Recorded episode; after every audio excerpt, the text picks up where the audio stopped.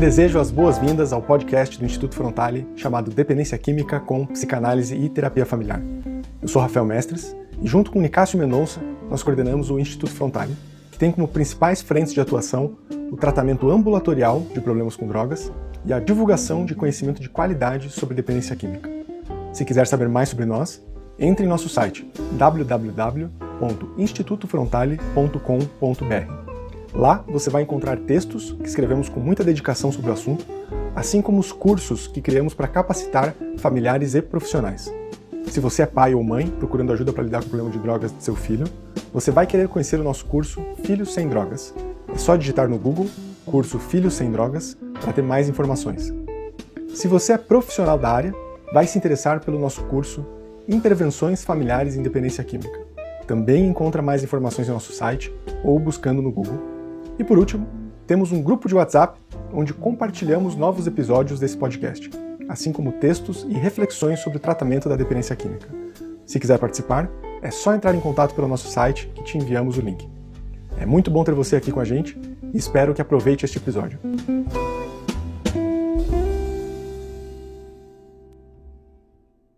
Hoje eu quero propor um tema para a gente discutir, Nicásio, que é um tema já apareceu várias vezes assim na minha prática, é, né, em conversa ou questionamento de paciente ou de família, e que particularmente é um tema que eu tenho um pouco de dificuldade de fazer me, me fazer entender, né, ou explicar sobre esse assunto ou, ou justificar. Qual que, qual que é a questão? Né, então, por exemplo, é, pessoas, né, pacientes ou familiares que têm um problema com droga ou álcool, acho que isso acontece mais com álcool, tá, e algumas vezes com droga, é, vem com o seguinte questionamento, fala, puxa, mas é, ele já, né, ou, ou, já conseguiu ficar tanto tempo sem usar, já ficou dois, três anos sem usar, e, né, e agora depois piorou tal, mas pô, será que né, já conseguiu ficar sem usar aquele período? Será que ele tem um problema de dependência? Ou até com padrões diferentes de consumo, né? Fala, não, mas ele só bebe fim de semana, né? Ou bebe a cada 15 dias só. Né? E daí quando bebe, bebe demais e tem causado problema tal, mas pô, mas se ele consegue ficar uma semana, 15 dias sem beber ou sem usar, né? Isso é um, é um quadro de dependência. E, e aí eu, eu, lembro que entra um pouco, né? a gente recentemente gravou uma aula do, do curso que a gente vai lançar ainda sobre dependência química, é, com critérios diagnósticos do DSM-5, é, que falava sobre esse, essa questão de, da minimização do problema, até dependendo da classificação, e, enfim, né, que teve essa atualização para o DSM-5. E esse é um dilema que eu, que eu acho que tem tudo a ver com, com essa discussão né, do critério diagnóstico. É, e é um tema difícil, porque dá muita margem para minimização do problema. É, daí eu queria conversar um pouco hoje sobre né, como a gente entende isso e como que daria para explicar para alguém que está com esse questionamento sobre, sobre essa questão. E o que, que, você pensa sobre o assunto, assim, qual é a tua opinião? Então, o, o, ponto central do, da nossa conversa é, é, quando que um consumo ele é, ele, ele é um problema ou não, é isso? Quando que ele é uma dependência ou não? É, acho que podemos ir por aí, tá? Mas é mais assim, você sabe que é um problema, você sabe que é uma dependência, mas isso é questionado pelo fato de que a pessoa fica alguns períodos em abstinência. Uhum. Tá? Independente de que período seja esse, né? Ou já ficou um período longo, ou fica eventualmente. Quando você traz esse tema, assim, é, o que me vem à mente é, é muito a experiência de acompanhar algumas pessoas que questionam isso mesmo, né? Que, puxa, mas será que é um problema? Será que eu tenho dependência? Será que eu não tenho? E isso realmente acontece na prática.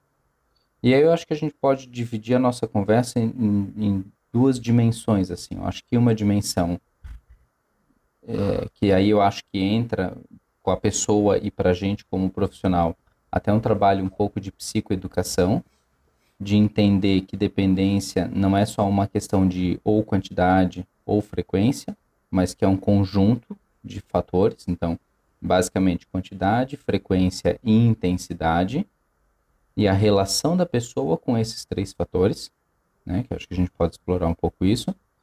E uma outra questão, é, que ao longo da minha experiência, eu acho que eu fui tendo mais clareza disso, de que a constatação de que aquele consumo é problemático, ou de que ele é um problema, precisa ser pela pessoa.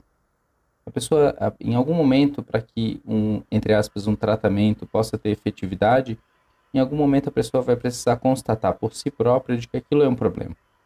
Enquanto ela não se dá conta de que ela tem um problema, de que aquele problema é dela, muito pouco, muito pouco de fato pode ser feito. Né? A gente pode uhum. ter um monte de estratégias que possam empurrar, entre aspas, ou ajudar aquela pessoa a se dar conta de que ela tem um problema e que ela vai precisar lidar com isso. Mas enquanto ela não se der conta disso e assumir isso como uma condição dela, a gente acompanha. Né? Tudo bem que a gente acompanha balizando, fazendo uma série de estratégias, a família entra na jogada, né? Mas é, é, ela vai precisar se dar conta disso.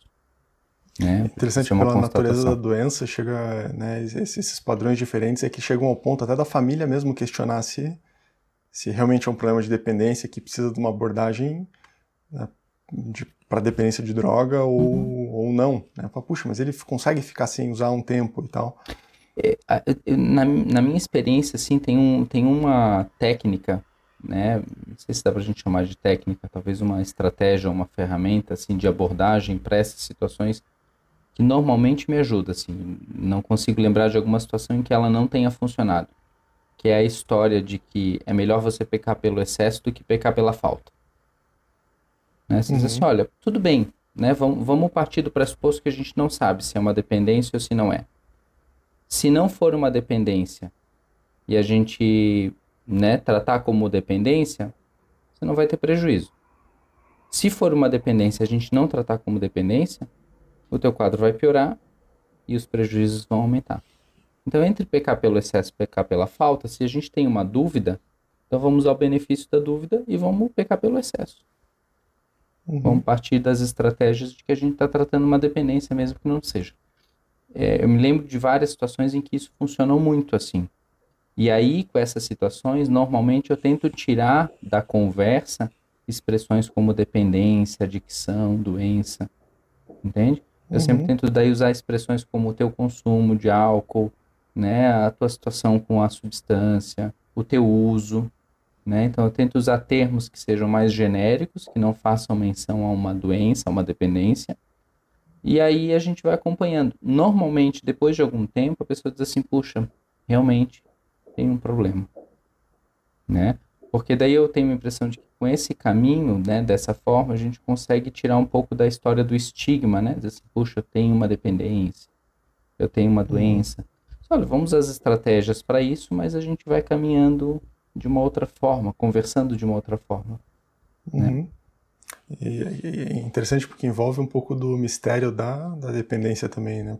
Fala, puxa, como que alguém com alcoolismo um quadro de alcoolismo, de repente fica um ano sem beber, dois anos sem beber, uhum. e depois volta e aí o que que tá, né? O que que tá em jogo aí? Então, eu tenho eu, eu também tive algumas experiências com pessoas que ficaram períodos até consideráveis assim. Tem uma situação assim que eu acompanho que eu acho que a pessoa ficou dois anos sem beber. E tem algumas, alguns relatos assim, de pessoas que ficaram períodos longos assim sem beber. O álcool realmente isso é mais comum no álcool assim e que ficaram períodos longos sem beber, e aí se questionando, puxa, mas e aí, o que que acontece? E sem tratamento, né? E sem tratamento. É um mas daí é interessante que quando essas pessoas entram em tratamento e a gente tem a oportunidade de se aproximar desses períodos, a constatação delas é de que foram períodos, é, a história que o A fala de tampar a garrafa, né? Não houve uma modificação efetiva, não, te, não foi uma abstinência, né, uma sobriedade, um tratamento, uma modificação de padrões de comportamento, de... não, não foi isso. Né? A pessoa simplesmente ficou sem beber. Normalmente por uma via de rigidez. Uma promessa, um aspecto religioso, né? um... e normalmente no momento em que o quadro ainda não estava tão grave. E a constatação da maioria das pessoas é que se no momento atual em que o quadro se agravou, ela tentasse fazer isso, ela não conseguiria. Né? E aí entra a história do benefício da dúvida. Só, olha, então a gente tem dúvida, mas veja que nesse período a situação então piorou. Que hoje você uhum. não está mais conseguindo ficar um período tão longo sem o consumo. Interessante essa imagem do ar, né, do tampar a garrafa, porque eu estava pensando sobre isso, que a pessoa consegue ficar em abstinência, mas quando ela não tem um acompanhamento, seja de grupo, seja psicoterapêutico, seja né, um, tratamento de alguma forma, ela não consegue, acho que ressignificar aquilo, dar significado para aquilo, né, e entender o sentido né, de, de parar de usar e poder se modificar realmente. É uma, pausa só, né? Aquele, aquele, essa imagem é perfeita, né? Os grupos têm uma sabedoria muito bacana, né? Que é a imagem de tampar a garrafa. Você não muda nada, você só tampa a garrafa e que vai abrir em algum momento. E é interessante, porque tem pessoas que não abrem o resto da vida, né? A gente ouve histórias, né? De pessoas assim, é. ah, nunca mais, né? É, ontem falou que não ia mais beber e nunca mais bebeu o resto da vida. Assim, cara, o que acontece, né? Mas eu acho que daí, se a gente se aproxima da vida dessas pessoas, é porque daí é aquela história, né? De que é, é um público que eu não tenho aqui no consultório, né? Porque quem, quem simplesmente tampou a garrafa não veio para o tratamento, né? Ou não procurou uma, um grupo de mutua ajuda, simplesmente parou. Então, não, não é um dado empírico, né? Mas o que eu tenho a impressão é de que, conversando com pessoas que conhecem né, situações como essa, o relato sempre é de pessoas que mantêm os comportamentos adictivos, né? A gente pensa uhum. na adicção como um conjunto, né? Não só do comportamento do uso, mas um comportamento adictivo né, de, de, mentiras, de uma série de comportamentos, né? Não só mentira, né? Porque tem muitas né, pessoas que têm um, um, quadro de adicção e não tem a questão da mentira. Mas, enfim, é, essas pessoas mantêm os seus comportamentos adictivos, mesmo sem o consumo da substância. Né? E, uhum. normalmente, é, as referências que eu tenho são de pessoas que fazem isso por uma rigidez extrema. Né? Com cigarro, com álcool, né? cigarro e álcool é muito comum, né? Essa rigidez, assim, parei. Uhum. Acho que com droga também, né? Até te contei uma, uma situação que eu, eu conversei com uma pessoa recentemente que era né, uma família, um casal, na verdade, e eles estavam contando, né? Puxa, tem um problema tal. Ele começou a contar que ele né, acabava sempre né, não era mentindo, mas é sempre enrolando a esposa com, com relação ao cigarro, porque ele estava fumando de vez em quando ainda, e falava para a esposa que ia parar, e daí no dia seguinte, ah, e daí fazia tudo do jeito que ele queria, e né, só, só pensava nele, e ele mesmo se queixava disso, não, mas puxa, eu não sei, eu sou, né, eu tenho um impulso, eu sempre, né, eu tenho certeza que eu prometo que eu vou parar, mas eu não paro, eu prometo que vou fazer, mas eu não faço, não Aí começou a me falar, nossa, mas é, né, e não tinha nada a ver com adicção no primeiro momento, né, era uma questão de casal. E daí eu pergunto, tá, mas vocês têm algum, né, um, um quadro, né, associado de dependência química na família? Né, e daí a esposa fala, não, não, ele teve um histórico de adicção lá atrás, né, e parou de usar, e era, e era droga pesada, assim, ele usava, né, teve um uhum. quadro bem grave de dependência, parou de usar por, por ajuda dos grupos, mas você vê que tem várias questões ali dele, né, que estavam associadas à, à adicção, que ele nunca pôde lidar ou, ou, ou modificar. Então ficou uma, uma meia tampa na garrafa ali, né? Que não, de coisas que agora ele está tendo que entrar em contato porque trouxeram consequências para a vida funcional dele. Ele, uhum. É uma coisa de dedicação ao trabalho muito forte, enfim. Uhum. Então você veja, um eu acho que isso, isso né? daí vai refletir em outras áreas da vida, né? Eu tenho muita dificuldade de imaginar que um quadro de, que uma pessoa desenvolva um quadro de dependência sem que isso tenha raízes com o seu jeito de ser na vida. Né? E, e se esse jeito de ser na vida, né, de se relacionar consigo e com os outros, não for pensado, não for trabalhado, eu tenho muita dificuldade de pensar que essa pessoa vai né, é, ressignificar e reestruturar tudo isso. Ela pode até ficar sem usar, mas esse jeito de ser vai permanecer né, presente na vida dela.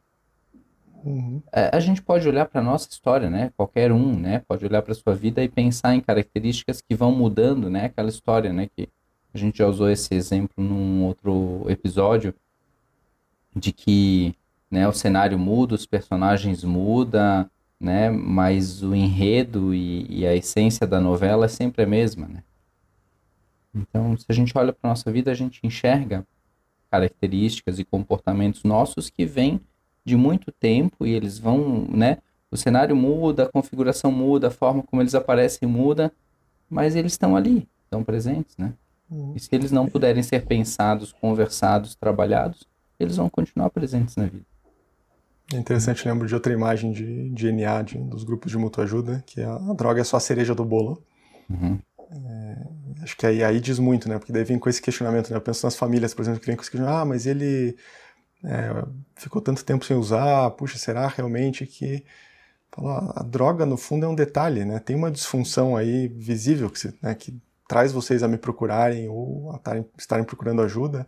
Uhum. É, a droga não é tão fundamental assim, né? Tem toda uma disfunção por trás na qual a droga se encaixa. Uhum. É, ah, se é com padrão de uso diário compulsivo ou semanal em exagero ou tendo períodos a cada dois anos perde o controle, a disfunção está ali, né? Esse, esse palco e os personagens mudar, mudam, são diferentes, mas o enredo e o, o tema central ele está presente.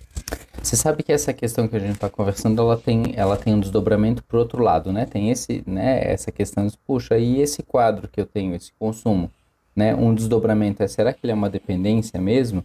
E ele tem um outro desdobramento também que, que eu acho que sempre me intriga bastante também.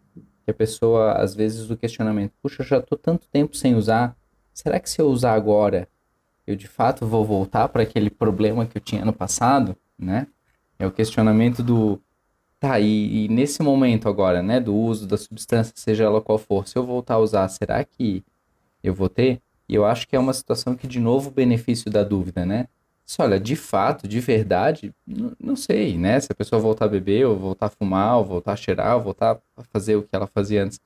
Será que ela vai voltar para aquele padrão? Será que as coisas vão voltar a ser como era antes? De verdade, não tem como, como a gente saber. Tudo indica, a teoria indica, as experiências indicam, né? O, né? Os estudos indicam que sim, que ela vai voltar para aquele padrão. Mas, de fato, a gente não sabe. O problema, e aí eu acho que essa é uma coisa legal, assim, de você conversando com a pessoa. Você assim, olha, é apostar tudo. Não tem uma meia aposta, né? Assim, é, é all-in, né? Você aposta tudo. Uhum. Tá disposto a apostar tudo? E aí, normalmente a resposta é não, né? Se a pessoa estiver consciente da sua situação, ela vai dizer não. Né? Tem uma analogia que eu uso, né? Diz assim, olha, pega o teu salário do mês inteiro e faz em jogo, em aposta de Mega Sena. A tua chance de ganhar é muito maior. Mas você tem certeza que você vai ganhar? Não. E se você perder? Putz, se eu perder, vai dar zebra, né? Um mês furado aí, né? E se eu ganhar? Bom, uhum. se eu ganhar, é legal, bacana. Mas a chance de perder é grande e a gente não sabe, né? Então, acho que trabalhar isso com a pessoa, de que ela possa ir constatando por si só, né? Às vezes a gente, como profissional, tem a visão, mas a pessoa precisa ter o campo de visão dela claro sobre isso, né? Uhum. Não, perfeito, muito legal. Acho que é isso, assim, na verdade. Acho que já, acho que se alguma família ou o paciente, enfim, tiver com essas questões, acho que essa conversa já dá mais elementos para pensar e acho que amplia um pouco né, essa questão para além do é ou não é, ou né, uma, uma, definição muito rígida, assim, e permite, acho que essa foi para mim a, a grande sacada da conversa de hoje, que é considerar mais esse contexto amplo, né, além de uma questão só do consumo, Aí fala, puxa, não tem mais coisa em jogo aí, talvez isso não seja tão importante quanto a gente pensa que é numa, num primeiro momento. E que a gente possa sempre, né, ir conversando com a pessoa sobre aquilo, tentando, né, eh, tentando limpar o campo no sentido de, dos moralismos, dos estigmas, dos preconceitos. E aí eu acho que a gente como profissional, né, caso algum profissional ouça também esse episódio, né, de que a gente como profissional sempre tem essa sensibilidade de fazer ajustes às vezes na nossa linguagem, na nossa fala, no nosso jeito de conduzir, que possam ajudar a pessoa a se aproximar dessas questões de uma forma menos, né, mais fácil talvez, né, menos estigmatizada, né. Uhum. Então acho que, é, né, acho que numa abordagem individual isso, né, é legal porque a gente, eu sinto que a gente vai conversando, a gente está partindo de perspectivas diferentes, né, você está imaginando o paciente, eu imagino a família. É, porque eu acho que com a família daí tem muito uma questão de argumentação da família não minimizar o problema com base nesses, né, nesses períodos ou, padrões diferentes. Então acho que o desafio do profissional que trabalha com a família daí é conseguir é, trazer essa dimensão mais ampla que não dê espaço para minimização porque ah, ele ficou uma semana sem usar ou já passou um ano sem usar e fala, não, mas isso não quer dizer que é menos grave ou que precisa menos do movimento de vocês para lidar com esse problema. Uhum, uhum. Legal. Isso Beleza. aí. Até o próximo episódio. Um abraço, até a próxima.